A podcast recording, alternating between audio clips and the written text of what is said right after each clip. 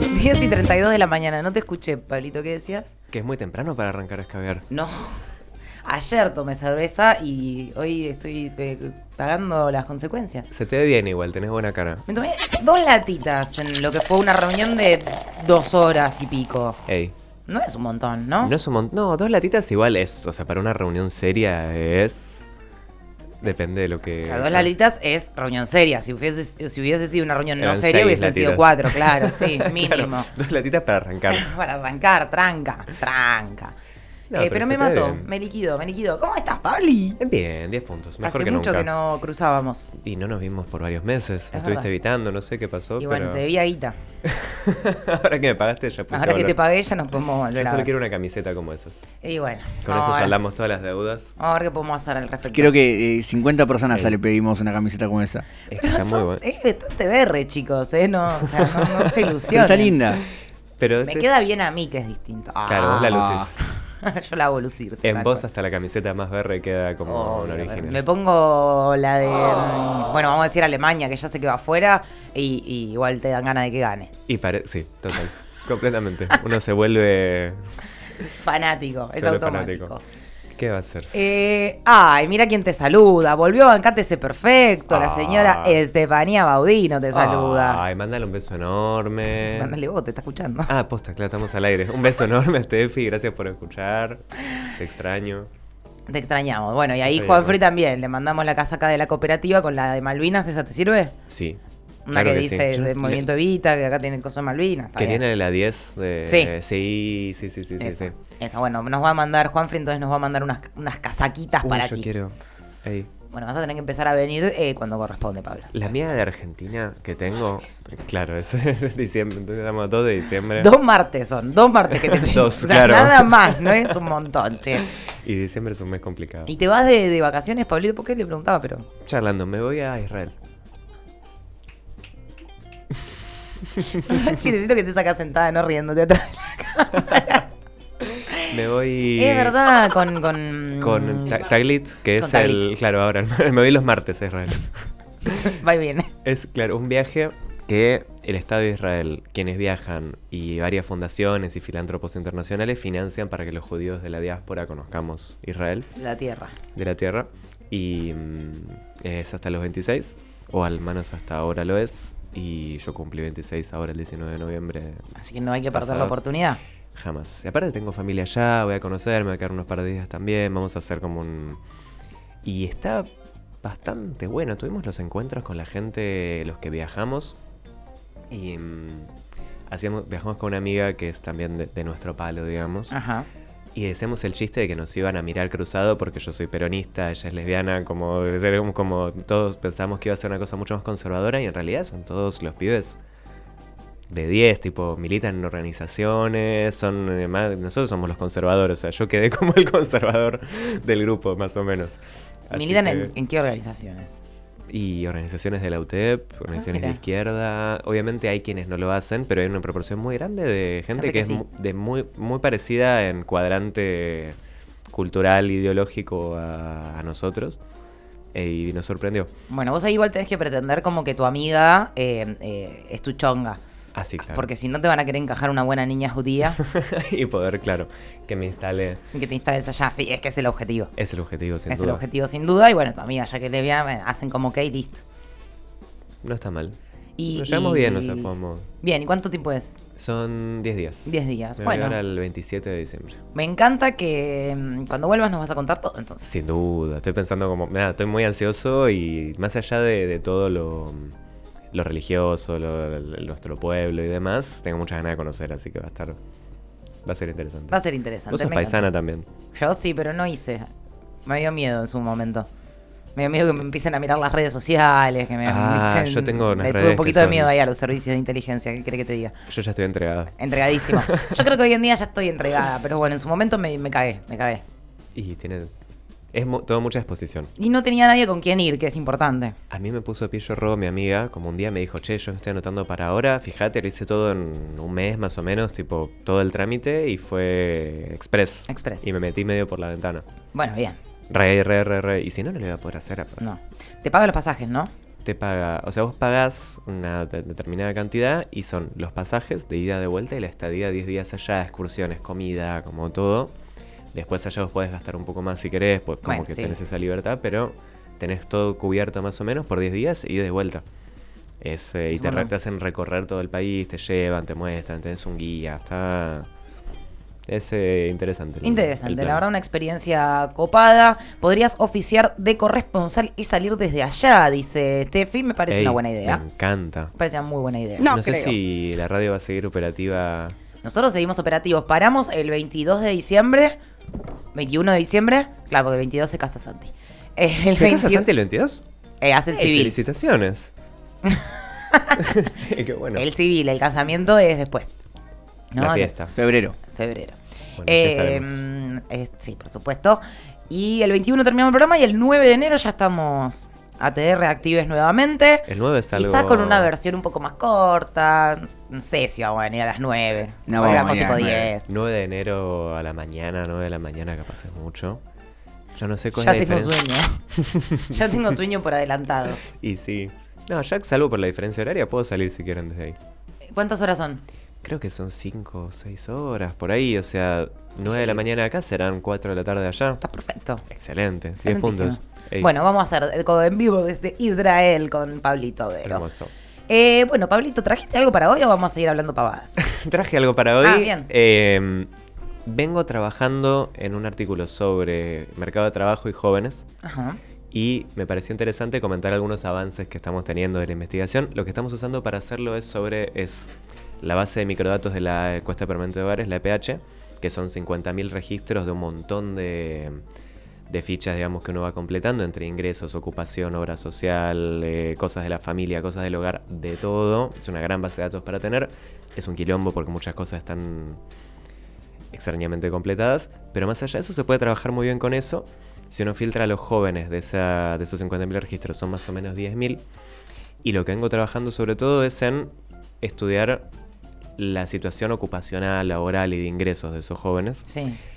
Sobre todo, a ver, la, mm, la EPH tiene la particularidad de que es un dato que puede ser representativo, no es determinante, o sea, 10.000 registros no te hablan de un panorama de los millones de, de jóvenes que hay en, el- en la Argentina, pero sí te puede dar un ma- mapa de tendencias, se puede determinar sobre todo relaciones entre distintas cuadrantes del mercado laboral, por ejemplo. Ajá. Sobre todo me estoy tratando de enfocar en formalidad e informalidad en función de los ingresos, en función de cuáles son las variantes que lo determinan. Y los a ver, ahí mm, obviamente tampoco es concluyente, de hecho los ingresos están un toque subrepresentados, o sea, si uno se fija el ingreso promedio que salta en el EPH, del, es del segundo trimestre de 2022, es de aproximadamente 60 mil pesos Sí. Que me parece que queda un poco por abajo de lo que debe ser hoy. Entonces, si uno lo O toma sea, ¿te parece que el promedio en realidad está más arriba que eso? Yo creo que debería estar un poco más... No, que debería, debería estar mucho más No, no, no, arriba, de- eso seguro. Debería éticamente seguro, pero que debe estar concretamente un poco más alto. No muchísimo más, pero calculo promedio sacando el... Pero pasa que el, la EPH toma también el trabajo formal. Y el promedio del trabajo formal, según el CIPA, son 150 mil pesos más o menos. Ojalá. Ojo, pero- o- debería, pero, pero sí, o sea, imagino tomando salarios también muy altos, pero que el promedio, contando formal e informal, sea cerca de 60.000 me suena muy abajo. No creo que esté mucho más alto tampoco, calculo en 70.000, 80.000, pero sí sirve más para pensar relaciones entre. Tal vez lo que estuve haciendo es poner base 100 a un salario y comparar, por ejemplo, distintos segmentos en proporción a esos, cuánto, qué porcentajes son más altos o más bajos. Y también tomar muestreo de qué porcentaje o qué... mm,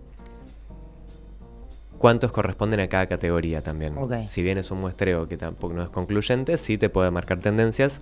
Y sobre todo, lo que uno ya sabe del mercado de trabajo, los datos duros, son los que ya decimos siempre, que es la población económicamente activa de 22 millones de personas, de los cuales 12.8 son trabajadores registrados y cerca de 9 son no registrados. De los registrados, 6.2 millones son asalariados del sector privado y casi 4 millones son asalariados del sector público.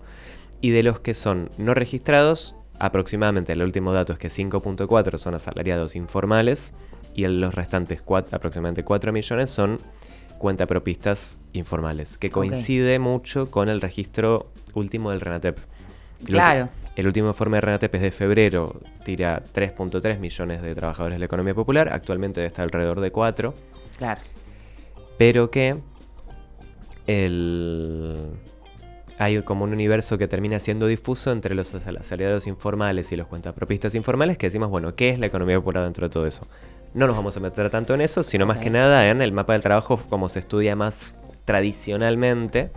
Después veremos cómo se adapta eso al enfoque que traemos siempre en la economía popular, pero sí como, bueno, cuáles son los datos de las categorías que están instituidas eh, en los estudios normales, que son, por un lado, cuentapropismo informal, asalariado informales, y con eso se puede complementar.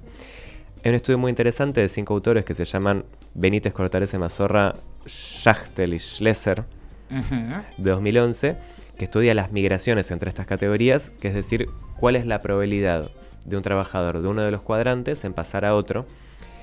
Y es muy particular, porque los egresos desde lo que se llama economía popular, desde la, Sí. la informalidad eh, de los contrapropismo informal, exactamente, van de, hacia el empleo registrado en un 7%, hacia el empleo no registrado en un 31%, hacia el desempleo en un 11% y hacia la inactividad en un 25%. Uf. Fuerte. Esto es do- Terrible eso. 2011, que era un año de bienestar económico Claro. dentro de todo. Y las migraciones hacia la economía popular, o sea, hacia lo que definen en este artículo como cuentapropismo informal de alguna manera, eh, son del 8% del empleo registrado, 33% del empleo no registrado, 33% del desempleo. Y Bueno, tremendo ese número. Sí, sí, sí, sí, sí. Y ahí ah, hay un número que es raro. No, acá debe haber algo mal porque tira que ot- otro 33% de la inactividad y no creo porque da más del 100%. Así que esto lo tenemos que corregir. ¿Cómo funciona? Esto, Eh, igual es, es interesante como, como ver cómo el desempleo puede, puede subsanarse con, bueno, este con cuentapropismo informal, que nosotros llamamos economía popular de alguna manera, este, puede absorber, digamos, a una masa de gente que no, que no está en actividad en este momento. completamente. Y como sobre todo es una alternativa para quienes vienen del desempleo del, eh, del empleo informal. Bueno, lo escuchaba todo. Gildo el otro día diciendo, no somos el problema, somos parte de la solución. Cuando entiendan esa parte, vamos a poder avanzar como país. Exactamente. Y sobre todo que es una, una alternativa que toman quienes vienen de, la, de, de- mo- de, mm, trayectorias o de precariedad laboral o de informalidad o de eh, pobreza estructural para salir adelante. Son alternativas. Así como hay otras, la economía popular tiene un montón de cosas positivas y externalidades dentro de esa alternativa, pero no nos vamos a andar en eso, sino a más numeritos. Ok, Vamos a un momento de. De estas. De los 10.000 jóvenes filtrados sí.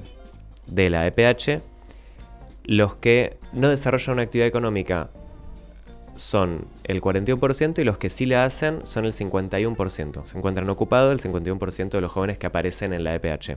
De los que no desarrollan una actividad económica, que es alrededor del 40%, serán 4.000 jóvenes de esos 10.000, el 65% se debe a que estudian, un Bueno. 20% se debe a que realizan tareas del cuidado en su hogar y un 14% de otras, ra- otras razones de las que se encuentran discapacidad, pensión y demás. Bien. De los ocupados, el 58% se considera como ocupado pleno, el 25% como sobreocupado, trabaja más horas de las que debería, y el 15% como subocupado. De esos, el 84% trabaja en una institución que define como privada, el 13% en organismo público y el resto en otros. Todo esto, aparte, son es una percepción subjetiva de quien responde y es lo que está más... Lo, el dato que viene ahora es más... eh, interés, es más, ¿cómo se dice? Llamativo. llamativo dentro de, ese, mm, dentro de esa percepción, que es que cerca del 80% define que trabaja como obrero o empleado, no como cuentapropista, pero en unidades productivas de menos de, cinco- de 4 o 5 personas. Ok. Es decir, el tamaño de la unidad productiva es muy relevante para lo que estamos pensando, donde se plantea que el 7% trabaja como personal doméstico en unidades productivas de una persona, el 45% en espacios de menos de 5 personas y después el 12 de 5 a 10 personas, el 10 por 9,53 unidades produ- productivas de menos de 25 personas, de 11 a 25, y va decreciendo a medida que aumenta el, La cantidad de gente de la empresa. la cantidad de gente de la empresa. Y ahora después más adelante vamos a ver lo más interesante de todo esto, que es el grado de formalidad que hay según la cantidad de trabajadores que hay en la unidad productiva. Ok. Para eso, el primer dato que hay es que el 46% de los jóvenes encuestados ocupados responde que no pagan ni descuentan aportes por cobertura médica. El- de vuelta, perdóname. El 46, 47% casi Sí. de los encuestados Sí. ocupados sí. contesta que no, le- no, le- no pagan ni le descuentan aportes por cobertura médica. O sea que no están registrados. No están registrados. No tienen cobertura médica concretamente. El 47 define tener obra social. Y el. Pasando a la categoría, al cuadrante aguinaldo, el 41% de los jóvenes ocupados percibió aguinaldo. El 41% declara realizar aportes a obra social. Hay una diferencia ahí entre cobertura médica y aportes a la obra social, que es más alto la cobertura porque debe haber un, eh, cobertura por parte de familiares, tal vez Claro. pero el 41 define realizar aportes a obra social y el 38 declara tener descuento jubilatorio. Hay un diferencial ahí porque muchas veces se realizan aportes jubilatorios sin saberlo porque no se percibe. O sea, mucha gente realiza aportes y no lo percibe concretamente porque no, no se traslada a algo concreto, sino que se descuenta del sueldo. Se descuenta del sueldo, sí, bueno, pero uno sabe que cuando está registrado es, viene, Debería. viene con eso, claro. Exactamente. O debería venir con eso. Si no viene con eso, Es un problema. Pero es Sí. raro que ve- venga con aguinaldo y obra social y no venga con aportes. Pero el mundo está lleno de sorpresas. No, sí, está lleno de sorpresas. El aguinaldo te lo pueden pagar eh, no registrado. pe- Pero bueno, bueno, está bien, sí. Sí, pero estamos hablando de entre un 39 y un 42% de trabajadores ocupados que no tienen condiciones de formalidad o que no plantean todos los indicadores. La EPH no tiene una, pregunta que es ¿sos formal o informal? Sino que son estas tres preguntas que se pueden inferir, se puede inferir que... eh, Sí, que estás eh, bajo un régimen formal o no. exactamente. Y en relación a los ingresos, los ingresos totales de los que se declaran, se perciben obreros empleados son un 25% mayores a los que se, a los que se mm, definen cuentapropistas, mientras que quienes no realizan pagos ni descuentos por obra médica presentan ingresos un 35% menores a quienes sí presentan eh, obra social y cobertura médica No, se los están recagando a esos. y 40% menores a quienes tienen prepaga. También está la el casillero prepaga, que no lo mencioné porque era bastante chico. Bien. Y comparado con las otras categorías, se hablaba también de un 38-35% menor comparado entre quienes perciben o no aguinaldo, quienes perciben, eh, hacen aportes a obra social o no. Y me interesaba contrastar estos datos con un estudio que se hizo en 2017 de Daniel Steingart y su centro de investigaciones que planteaba que las unidades productivas con menos personas, las empresas más chicas, digamos, tenían más, mayor grado de informalidad que las más grandes, o sea que había una relación inversa entre cantidad de personas y- e informalidad. Sí. Y efectivamente eso se cumple pensando en que lo que se declara en términos de eh, qué tamaño tienen las unidades productivas donde trabajan los jóvenes que contestan la encuesta, hablan de un 25% de trabajadores que perciben aguinaldo o tienen descuento jubilatorio en unidades productivas de hasta 5 personas, contra un 75% de que trabajadores que tienen descuento jubilatorio en empresas o unidades productivas de entre 101 a 500 personas, y va, la relación va siendo creciente, o sea, 24 para los que tienen menos de 5, 33 para los que tienen entre 6 a 10, y va creciendo, entonces hay una relación entre tamaño y, y formalidad. Y sí, sí. Sí. Y lo más interesante de todo, y aquí termino con la parte de datos y podemos pasar a, a charlar un poco más, es cómo se vinculan los ingresos según la el tamaño de la unidad productiva y la- el cuadrante de formalidad e informalidad. Y esta tabla es un bebé que, que amo, digamos, es un- me costó mucho hacerla y, y la amo. Que si uno pone como 100, o sea, como base 100, Sí. en los ingresos de los trabajadores de unidades productivas de hasta 5 personas con descuento jubilatorio, dentro del mismo cuadrante de formalidad, o sea, con descuento jubilatorio, quienes son personal doméstico perciben el 70% de ese ingreso. O sea, un 30% menos que quienes trabajan en unidades productivas de hasta 5 personas. Al mismo tiempo, quienes tienen descuento jubilatorio pero trabajan en unidades productivas de 41 a 100 personas tienen ingresos 28% mayores. Y quienes tienen descuento jubilatorio y trabajan en unidades productivas de 101 a 500 personas tienen ingresos un 50% mayores. Si pasamos al cuadrante informalidad, quienes trabajan en unidades productivas de hasta 5 personas sin descuento jubilatorio perciben ingresos 30% menores que quienes trabajan en unidades productivas de hasta 5 personas con descuento jubilatorio. Mientras tanto, bajando por la cuadrante sin descuento jubilatorio, a medida que aumenta el tamaño de la unidad productiva, no, se, no aumenta tanto los ingresos.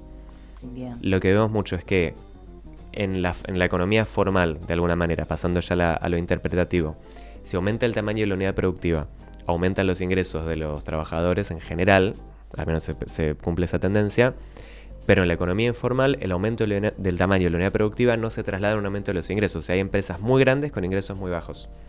Empresas de hasta 500 personas sin descuento jubilatorio, donde los ingresos de los trabajadores son menores que empresas de hasta 5 personas con descuento jubilatorio. Claro, entiendo lo que decís. Igualmente, una, perdón por esta pregunta, capaz que nada que ver, pero Sí. una, una unidad productiva de hasta 500 personas sin eh, en, en el ámbito de lo informal es un nivel Grave, de ilegalidad completamente, gravísimo, ¿no? Ah, está bien. gravísimo. Bueno, Bien, bien. Digo, Rappi. En realidad todo debería... Mira, En realidad pueden, pueden ser. No dice qué empresa es. Si yo Tenés razón, que me pero falta cruzar. Rappi, mono- empresas de monotributo de 2.000 personas, digamos, Sí, tienen sí. muchos empleados. La economía de plataformas son empresas muy grandes, informales. total. Y lo que uno conoce de esos ingresos dice, bueno, che, esto. Porque lo primero que uno tiene que tener a, a la hora de. mm, de hacer una cosa con datos es entendimiento del problema. Es esto que decís vos, che, ¿qué está pasando con esto? Y uno mira, bueno, existen empresas que son grandes y, y tienen ingresos muy bajos e informales. Sí, están ahí. Sí, están ahí. Es que yo cuando lo dijiste así dije, no, bueno, pero eso sería un caso Bangladesh, gravísimo claro. de ilegalidad tremenda. Tienen que estar todos presos y de pronto me decís rápido y digo, ah, Bueno, y deberían sí. estar todos presos, sí. bueno, ey, Absolutamente. esto no es una declaración, pero Pero sí. sí, y efectivamente Eh, quien... Y uno dice Rappi por decir Rappi, Rappi, todas las haber cosas de otras. plataforma, eh, Uber, Claro, y puede haber, Cabify. Puede haber empresas que no sean de plataformas que tengan 500 empleados y no, los, sus trabajadores sean informales. Puede, seguro hay. La primera que sale a la luz son esas, porque son las más conocidas. Seguramente hay. El tema es que también, dentro de la economía que está institucionalizada, por ejemplo, supermercados, para no decir el nombre de alguno en particular, seguramente tienen trabajadores informales y de hecho el porcentaje que da, que es muy parecido al que plantea el estudio de Einsteiner, es un 30% de trabajadores informales, que es una barbaridad, es un montón, comparado con el 24% de, de productivas más chicas, es muy... Es, mu- es un panorama mucho mejor, pero sobre todo, y esto lo voy a hacer y me lo voy a anotar para hacerlo, cruzar el grado de informalidad de las empresas grandes. No, sí, eso ya lo hice. Es, el, es efectivamente ese 30%, está bien. Me gusta no. que después lo vas a ver para repasar y decir, a ver qué tengo para hacer, a ver qué tengo ¿Cómo, que hacer. cómo ahora. tengo que mejorar esto? Todo- Esto es un estudio preliminar que después lo vamos a ir mejorando. Me encanta y que Pero- lo van a ver publicado probablemente en nuestro portal web. ¿Por qué? Porque se lo vamos a robar a Pablito. Sin duda. Me queda eh, una cosa que no has mencionado, no sé si porque no se estudia o qué onda. ¿Qué onda con el empleo público? Con, con los empleados públicos, con la administración pública nacional. No crucé esa información, podría hacerlo. Igualmente me parece que está subrepresentado, Ok. pero podría cruzar el, el fichero, digamos, trabajadores del sector público, ¿Y por qué? formalidad, informalidad, ingresos. Hay juventud monotributista en el Estado. Muchísima, muchísima. Eh, quizás Debería es algo medio eso. porteño, no es capaz algo tan del país en general, pero me parece como interesante también Sí. saber qué pasa ahí con esos con esos salarios y con ese nivel de informalidad, porque hoy en día quizás ya no se dice tanto, pero en su momento se decía como que el principal, bueno, en ese momento se usaba el término racista negrero, el principal negrero es el Estado. Claro. Y no sé esa situación en que está ahora, pero bueno, Puedo hay cruzarlo. cositas por ahí. Todavía tampoco crucé variable de género, Bueno, importantísimo. que es otra brecha que está bueno tener. Sí. Eh, y hay cosas, eso, todas las cosas que vayan surgiendo me sirven para decir, bueno, podemos cruzar por acá, por allá, todas esas cosas. Brecha de género fundamental. Justo ayer en la oficina eh, contaron distintas personas anécdotas en donde fueron a juicio con sus empleadores porque misma cantidad de años, mismo, misma tarea, mismo lugar, mismo todo, un hombre cobraba 20% más que una mujer. Claro, mucha menos percepción, sí. Y pasaba en una gran empresa, en una heladería de barrio y en no sé dónde más. Pero todos tenían la misma historia en distintos tipos de lugares y la brecha de género existía en todos ellos. Total. Hay mm, un capítulo muy bueno de la serie Suits. Ah, de trajes, no, Sí. no la vi. Es una de abogados que es en una corporación multinacional, como si fuera una subgerenta que cobraba la mitad que el gerente, que es muy emblemático, que tira toda la normativa para quienes están escuchando y son abogados o les interesa la- el derecho. Hay un capítulo muy bueno de eso. y hay estudios muy buenos que, hace la Dirección de Economía y Género de acá, Sí. que son incluso pioneras en el mundo de ese tipo de estudios, de presupuestos con paridad de género, de brechas de ingresos, digamos, todo el laburo de Mechida Alessandro y que ahora está Sol Prieto. Sol Prieto. Eh, que tienen informes muy buenos al respecto. Y hay uno que hicieron que me encantó, que de hecho también es pionero en el mundo sobre ese tipo de cosas, que es cuál es el aporte al PBI de las tareas de cuidado. Claro. cuál es, si se. que ut- utilizan varias formas de, de- de medirlo, pero que en términos de cómo se piensa la economía del cuidado, o sobre todo la economía no mercantil o no mercantilizada necesariamente, o no, no valorizada eh, en el mundo, es muy interesante lo que hicieron. Y de hecho, creo que lo están tomando en general eh, economistas y gente que estudia el mundo del trabajo. Ahora vino hace poco Mariana Mazzucato a la Argentina. No leí el informe que, como hizo una especie de policy brief con, con sugerencias y cosas que lo, lo descargué y no lo leí nunca. Un policy brief es un resumen de políticas, chicos.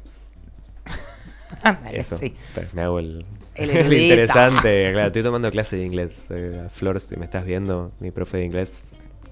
I'm okay. ok, all good. All good. Very difficult. Es very difficult. Es very, very difficult. We are fine. We are fine. Pablito, me encantó la columna del día de hoy. ¿Cómo estás viviendo el mundial? Uf, intenso. Recién venía cantando en la moto la canción de los pibes de Malvinas. Sí. Así, venía así. eh, Manija. Estoy. Yo soy muy. mm, No conservador, pero sí muy tranqui con las expresiones públicas del mundial porque trato de no. Con, yo me pongo muy nervioso con el fútbol y trato de no exteriorizarlo al Se mundo. te nota que sos un tipo nervioso. Sí. sí, ¿no? No. Nadie lo diría jamás, Pablito. No, pasa que no lo. Trato de. Cuando veo un partido, igual. Depende con quién lo vea. Y ya estoy mucho mejor que cuando era más chico.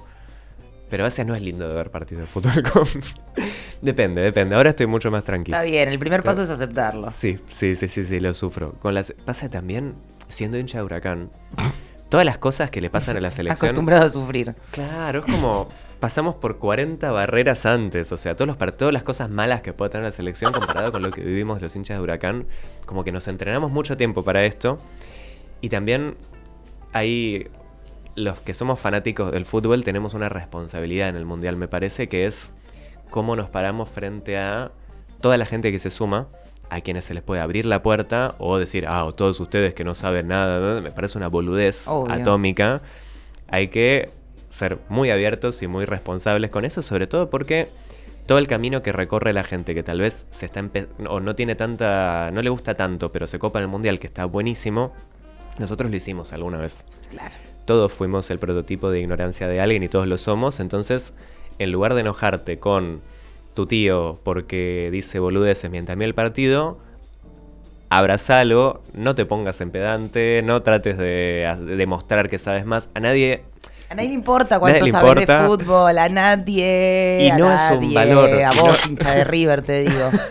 Basta, basta. Y nadie Pero va a no reconocerlo está porque no es jugando algo bien. para reconocer. Si a vos te gusta mucho el fútbol, bien ahí.